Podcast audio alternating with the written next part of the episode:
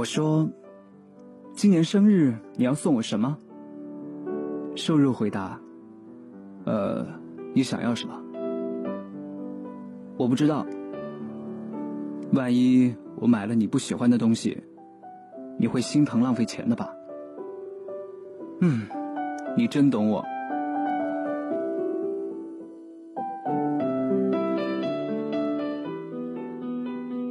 和瘦肉从认识到现在两年多了，他不爱过节，也不爱过生日，所以从来没有送我任何礼物。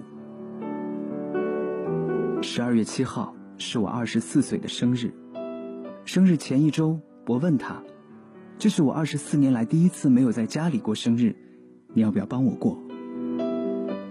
他看也没看我，冷漠的回答：“过什么生日啊？”我都不知道你想要什么，反正我们的钱都放在你这儿，你想怎么过就怎么过呗。他就这样一句话带过，当时我的心里咯噔了一下。其实我想要的礼物也很简单，也许就是他为我唱一首歌，或者一个简单的纪念品。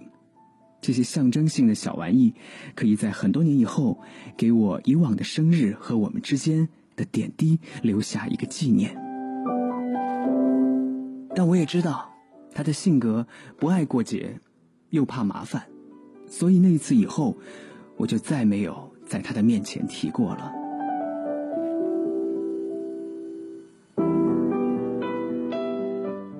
十二月六号那天傍晚，我们从泰国清迈到了老挝的朗勃拉邦，因为一整夜都在赶路。一路的劳累和奔波，使我放下行李之后就立刻躺到床上睡着了。瘦肉说：“呃，你先睡吧，我要写点东西。”他开了一个小台灯，趴在桌子上捣鼓起来。那个时候是晚上八点半。我睡得很死，瘦肉推醒我的时候，我以为是早上了。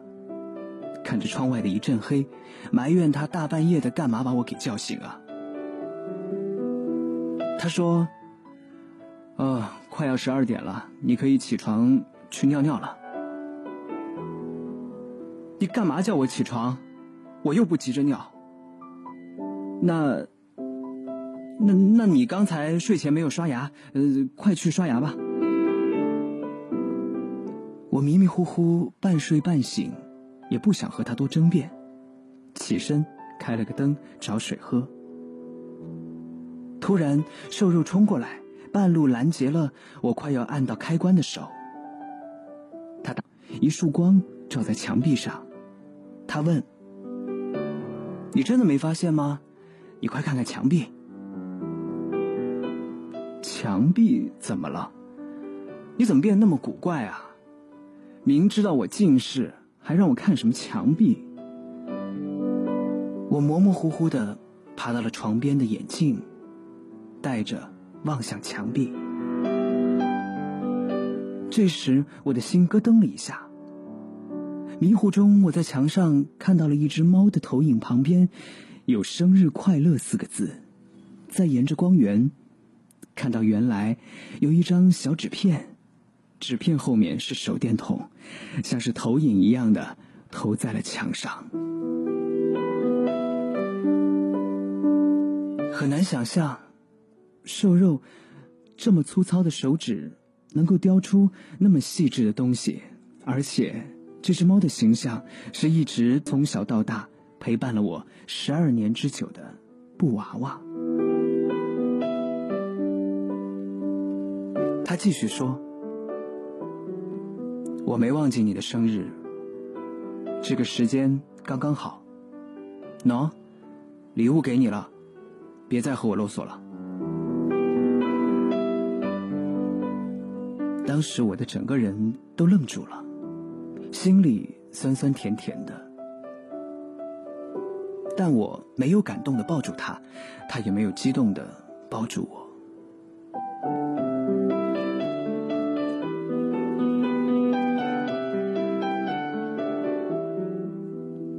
交代完这个礼物之后，就累得躺到床上。我默默地睡在床头，看着墙壁上的倒影，呆坐了十分钟，然后转头对着睡在床上的瘦肉说：“嗯，我真的很喜欢，谢谢你。”虽然那个时候，他已经开始打鼾了。那天晚上我没有关手电筒，我要让自己牢牢的记住那一刻的感觉，那种鼻酸心甜的感觉。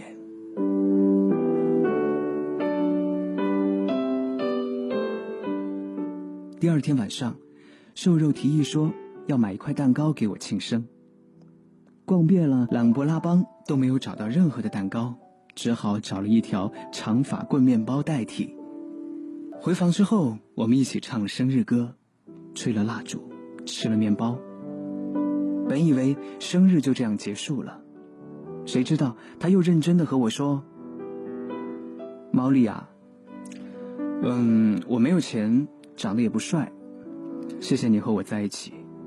这几天我一直在想，我可以送给你什么我独一无二的礼物呢？因为我只会拍片子。”如果你要什么留念的话，我就拍个片子送给你好了。我说，你当真？那拍什么呢？嗯，我不会拍美人美景。我想拍真正的你，属于你自己的东西。我说，你你这说的也太抽象了吧？你到底想拍些什么呀？我拍你。但是你要给我一个文案，写你自己的文案，你要认真写，回顾你过去的二十四年，写下你的缺点，写出你不愿意面对的那些事情。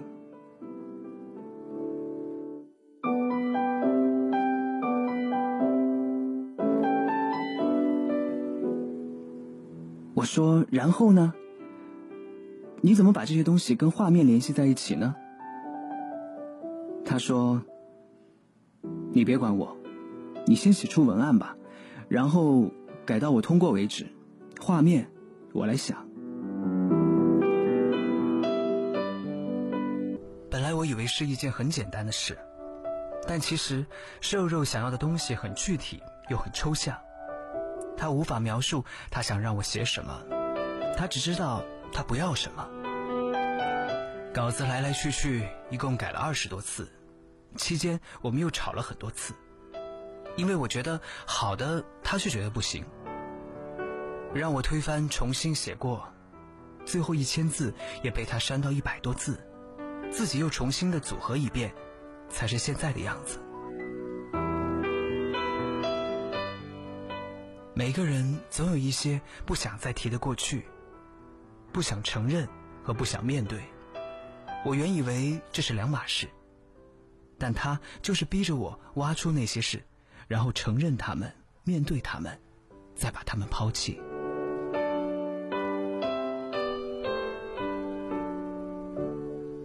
我本以为人性本恶，但他告诉我，这些都只是习惯。有些恋人是互补型的，有些是因为趣味相投才在一起。但我和瘦肉之间的状态，是通过对方。更了解自己，然后一起成长。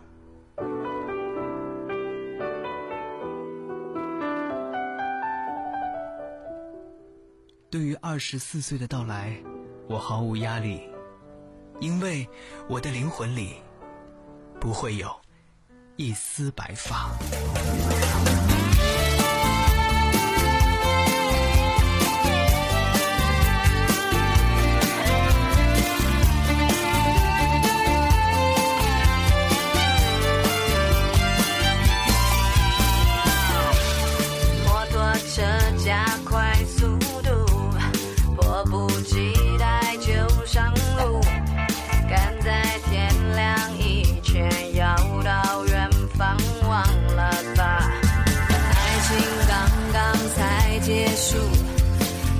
有牵挂。